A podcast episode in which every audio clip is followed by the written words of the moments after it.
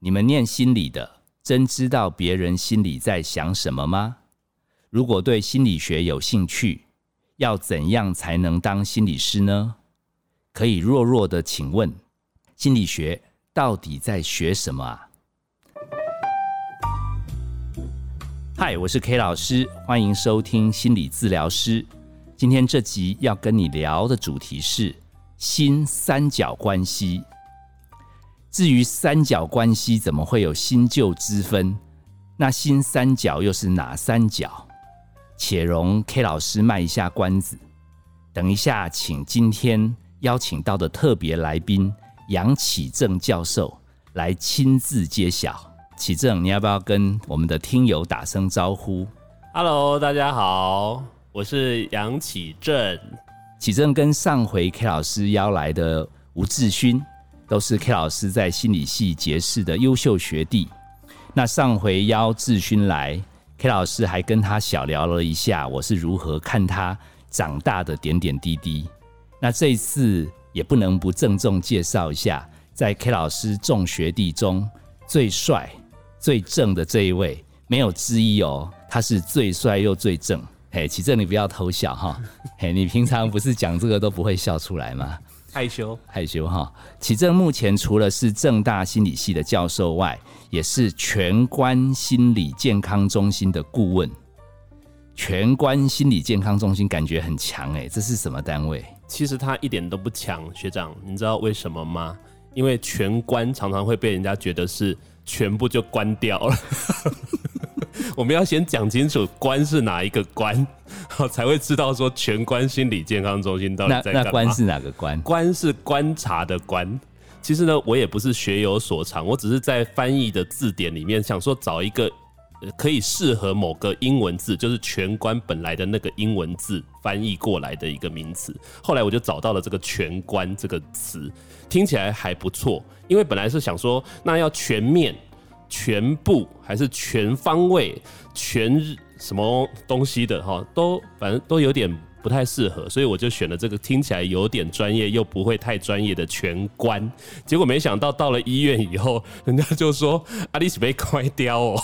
哦，所以他其实是叫我们在那边服务的人要有全方位观察了解。有需要的民众是是是是是，因为我们当初设立的时候，就是希望能够从人的不同的遇到的问题、遇到的状况、遇到的面相，甚至从不同的年龄层的人，我们都可以提供心理健康的服务。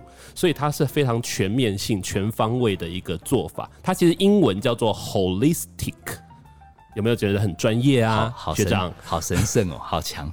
我还是觉得不是 Holy 哦。所以，所以现在现在没有没有关起来了，还开着，还开着，还还开着。所以我每年都用会关起来的角度在经营。哇，这。这个 置之死地而后生，所以要要很珍惜，还还有这样中心的机会。我们我们听友有兴趣可以去 Google 一下哈。哎，是。那 K 老师要特别跟听友强调哈，真的不夸张。其实一年前 K 老师就已经跟启正邀好，他说：“哎，我我在做 Podcast，你可不可以来做特别来宾，然后一起吃火锅？”他也答应了哦，他很很很很帅气，就说：“好啊，有什么问题？”然后这一年下来哈，其实 K 老师因为因为自己有一点点心虚，节目还没有做得很红，所以觉得说请到大教授来这样 不是不晓得适不适合，所以我就其实常常在启正家周围徘徊。启正，你知道我常常在你家在那边。恩固茅庐，我知道，而且我还会常常遇到 K 老师的车子出任何状况的时候，打电话提醒 K 老师说车子要顾了哦，那不然会窗户坏掉啊，轮胎破一个洞啊，哈，要注意一下哦，K 老师。对，所以不晓得听友你猜不猜得到，为什么 K 老师可以恩固茅庐，然后启正还可以有空来帮我顾车？因为我们其实就隔一条巷子，我们不时会在巷口巷尾遇到。那我觉得很开心啦，总算今天把他邀过来。那我们先言归正传哈。那什么是新三角关系？新三角关系是这样，这个就要提到我大概我已经不记得是哪一年了，可能已经有超过十年、十五年以上的时间。这是我那一年的时候写的一本书，叫做《新三角关系》。各位可以去 Google 它一下，但是呢，Google 它以后没有任何的用处，你知道为什么吗？为什么？因为它是一个滞销书。什么叫做滞销书呢？因为其实你不用不用不用不用特别强调，因为因为现在全部的书都滞销哦，现在全部的书都滞销，因为现在都已经电子化了，是不是？好，就是说大家可以从网络上就可以搜寻得到。但很遗憾的，小弟我的那一本呢，哈，它是一个滞销，所以在市面上已经找不到。各位可以看到它的封面了，哈，Google 图片可以看得到它。好，那这一本书呢，是我当时呢，哈，正好在医院里面一边。其实我已经在当老师了啦，哦，但是呢，就是一边当老师，一边有时候在医院里面进行第一线的服务。在那个刹那间，我就发现了我们心理专业人员，因为刚刚 K 老师也有提到嘛，哈，我们是我是教心理学的嘛，那我本身是这个临床心理学的老师，我自己也是一位临床心理师，所以呢，我们在医院服务的过程之中，就会看到了很多跟医生。护理人员还有病人彼此之间沟通有关的一些议题或困难，三角出来了，三角出来，但是这个三角是哪三角呢？这个三角是医师、病人，还有就是我们心理临床心理师，好，这三角之间的关系，我们临床心理师在我写的书里面就有点像是一个。彼此之间的缓冲剂以及润滑剂，因为我们当时看到了这个在医病互动过程之中看到的困难，以及大家彼此之间的不了解，以至于造成很多可能的争议。那是现在叫争议啦，现以前都叫纠纷呐。哦，现在把它名字好听一点叫争议。那争议其实，哎，各位知道吗？医疗争议啊，医疗纠纷百分之七十都是来自于沟通不良。好，所以其实你可以看到电视上或许有很多各式各样看起来非常恐怖而且难以解决的医疗纠纷，可是实际在我们的市面上，就是人生活中发生的医疗纠纷里面，大部分都是来自于医病沟通的不良。所以换句话说，如果我们可以改变一些医病沟通的互动的话，哦，这种争议就会下降。而且彼此医生跟病人的互通就会更加的了解，更加能够体会到彼此到底想些什么。所以，怎么样让彼此之间能够有一个好的协调沟通，彼此有了解，就是我当初写这本书的小目的。诶，其实这很重要诶，因为高龄化的社会嘛。然后，其实 K 老师自己家有一些亲戚年纪慢慢大，然后我其实有时候会陪他们去医院。诶，其实去医院有的时候。我发觉医生跟护士好像态度真的不太好，而我们家长辈还会跟我偷偷讲说，他们是不是很不快乐？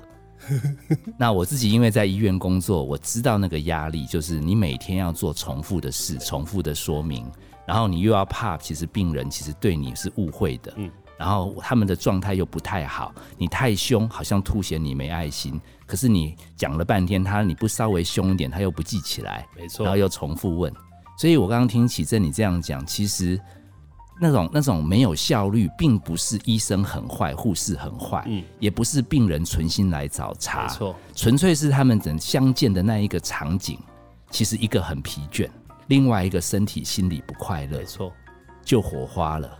我举一个我最近才遇到的例子啊，我前一阵子呢带我的女儿去看一个大医院的眼科，那大医院各位只要听到，我们不要讲大医院，好像很通俗，我们现在都要讲人家专有名称，叫做医学中心。啊，这样已经没剩几间了。这这是 K 老师讲的，不是我讲的。好，就是医学中心。好，在台湾医学中心是就是最大型的医院。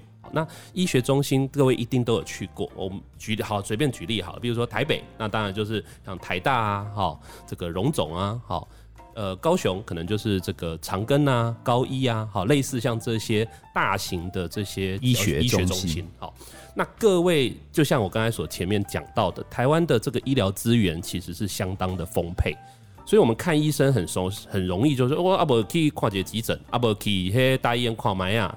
好，而且医学中心在台北区到处都是，所以就变成说你很容易去接触得到。那这个的状况就是说，那我们是不是就常常会去？可常常会去以后，因为医学中心里面的人一多，你就会发现刚刚 K 老师所提到的啊，你一定是等了大概有三个小时，大概看了有一分钟、两分钟，的时间，通常都是这样。但是你在外面光是做检查、排队等什么，你的耐心、你的这个稳定度，好，可能已经完全情绪，可能有时候就起来。比如说像我那一天去医院里面，在等待的过程中，我就至少看到了三个不同的人跟护理师还有那边的医疗技术人员产生纠纷，而且还会大吼大叫哦。就说怎么没有等到我？我刚刚只是在排队，我怎么可以这样？怎么样？然后就会大家就开始就是彼此另类沟通，就是沟通。这时候你没有赶快跳出来说我是我当然没有，我那时候是病人家属啊，角色不一样，做的事情不一样嘛。哈，很常见，很常见。我相信大家一定都有类似这样的经验，因为大家都很常去这种大型的医学中心。那你要等了两三个小时，好不容易轮到你了以后。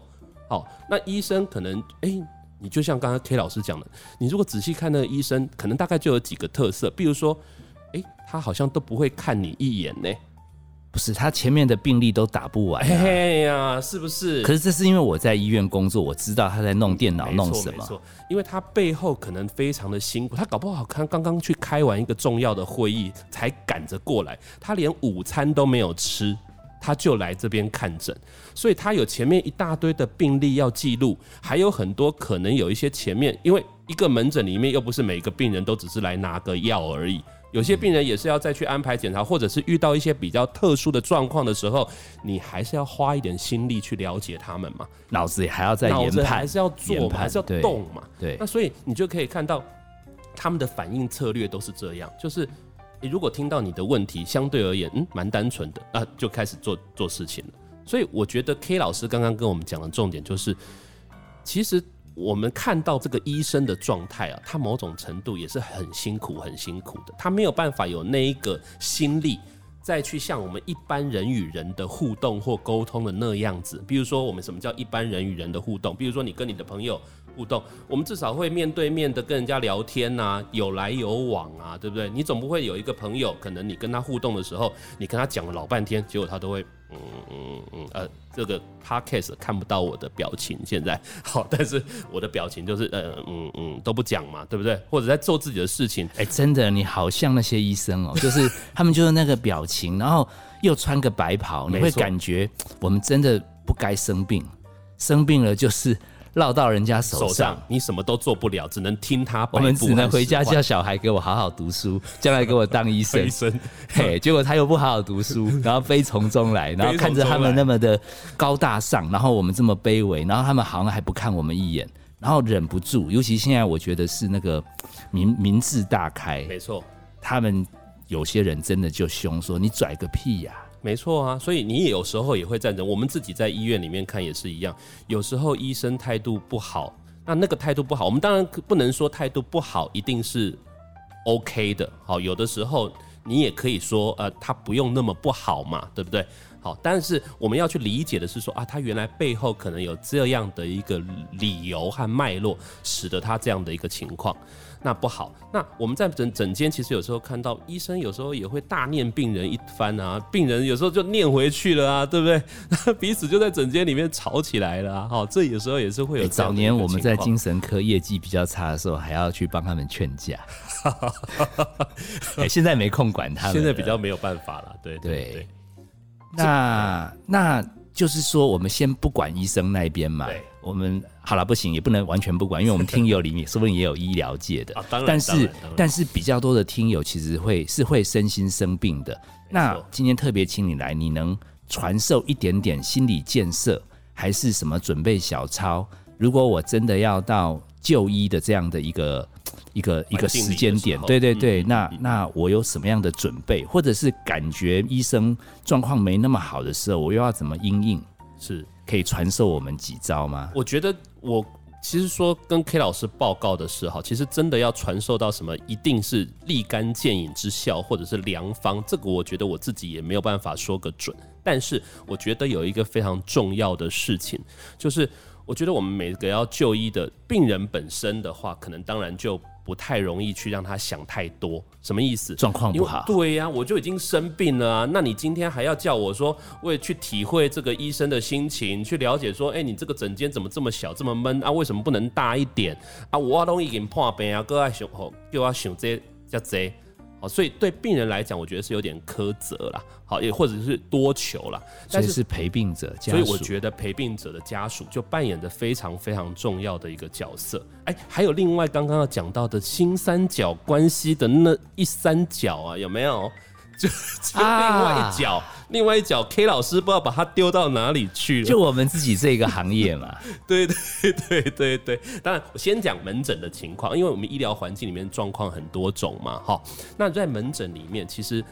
不见得一定会有什么心理专业人员在旁边，人家还会觉得很奇怪啊！我我不心理不是安装为上面五节心理书底下对不？好，人家会觉得很奇怪啊！哈，所以门诊的时候比较不会适合这样想，所以在那个当下的时候，我都会建议，如果是家属，他就可以稍微做好一些心理的准备，也就是说，比如说像我那天我们是去看眼科，那。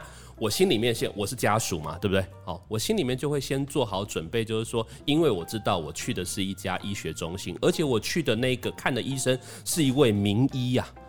好，那名医的特色是什么？当然就是排队的人很多嘛，对不对？哦，特别长，所以我就会告诉我自己，在做之在去之前，先要准备好耐心，好，让自己可以准备好耐。什么意思？我可能把午餐要去的地方，然后要做的事情都准备好，好，都都都。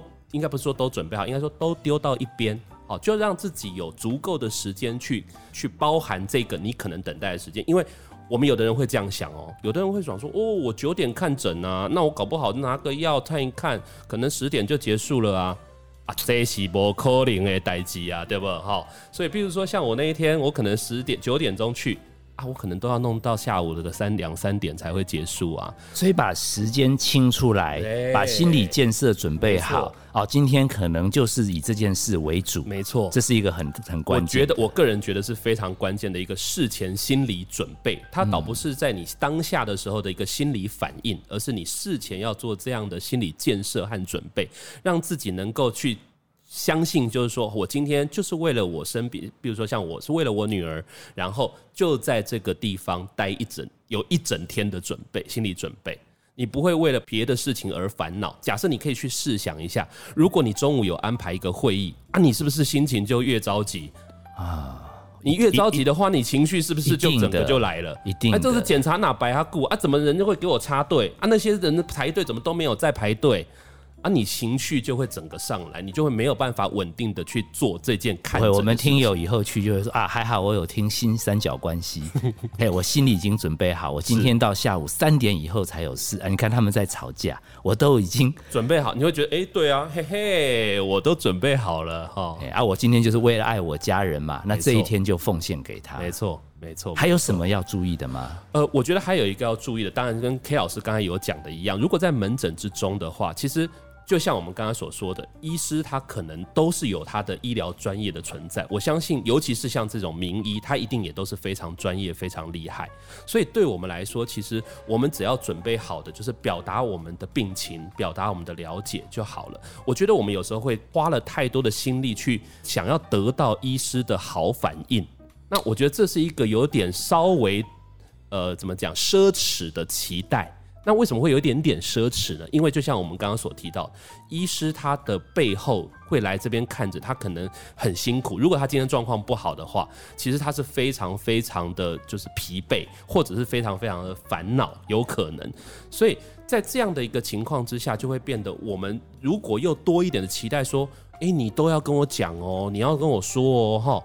那你怎么不跟我说就不行哦？你这样怎么会是一个名医？怎么会是一个好医师呢？你已经预期他会好好或怎么样的方式来对待你的时候，我觉得我们心里面就会比较难以接受。所以换句话说，就是我觉得啦，好，如果身为病人的话，不要对医师的反应做太多呃特别的期待，但是把自己的一个病况或自己的一个问题状况准备好。然后提供给医师，然后让他来回答就可以了。让我们的目标放在病人能够解决他目前现在的问题和困难，这样就好了。我这样听起来很像一个交朋友的过程。嗯嗯嗯嗯，就是说我们会习惯把医医生、护士他们比较神圣、好伟大化，所以他们应该要有菩萨的心，好像天父来救人。哇！怎么结果你居然也会打哈欠？你居然怎么会看别的资料？你居然对我讲话有一点冲？其实他也是一个人。没错。那如果他是一个人，那而且我们是因为基于他有名有专业，在这个领域蛮不错的，我要有一点点先相信。如果我在跟他对话的过程中，他只要讲到不是我们心里想听的，我们对他提出超多的问题，那因为他们本来就自己觉得自己在这方面还蛮厉害的，对，所以他们会感觉到你不信任他。没错，这个朋友不好交。哦，我甚至 K 老师也可以提议啊，我不是一面帮医生讲话，不是说我们自己在医院工作 我们就帮医生讲话。如果你看了一两次，你真的觉得跟这个医生八字没有合，星座也不对。其实，其实台湾医疗资源这么多，嗯，真的有的时候就卡住啦。他每次看到你的号码还是你的名字，他就没有很很有耐心。没错，你还可以找到投缘的。但是如果你没有给对方机会，你在一开始没有照启正刚刚建议的方式，你的心态期望太高，你好像去交一个朋友，你好像要热烈得到他觉得对你也是好像我我对你特别的好。别的病人我都不太理哦，我对你是特别的好。那这样的落空的时候，你一定难受。难受的时候，你可能在跟他配合的过程中，这个友谊越进展，问题就越多。是，哎，那我忍不住要问一下，那万一万一真的心理师有机会介入这种争议呀纠纷，那你们的角度会怎么做啊？三角关系，嘿，我可以举一举我自己以前的例子，但是倒不是在门诊的时候发生的了。就像我刚才说的嘛，门诊的时候要有这个心理专业人在旁边，其实很困难的哈。举例来说，我们就有遇到过非常多类似像这样的情况，医疗人员其实觉得，哎，某种程度可以放手了，哦，让这个病人可以安安心心的，哦，就是这样子过去。可是家属不愿意放手，那类似像这种时候。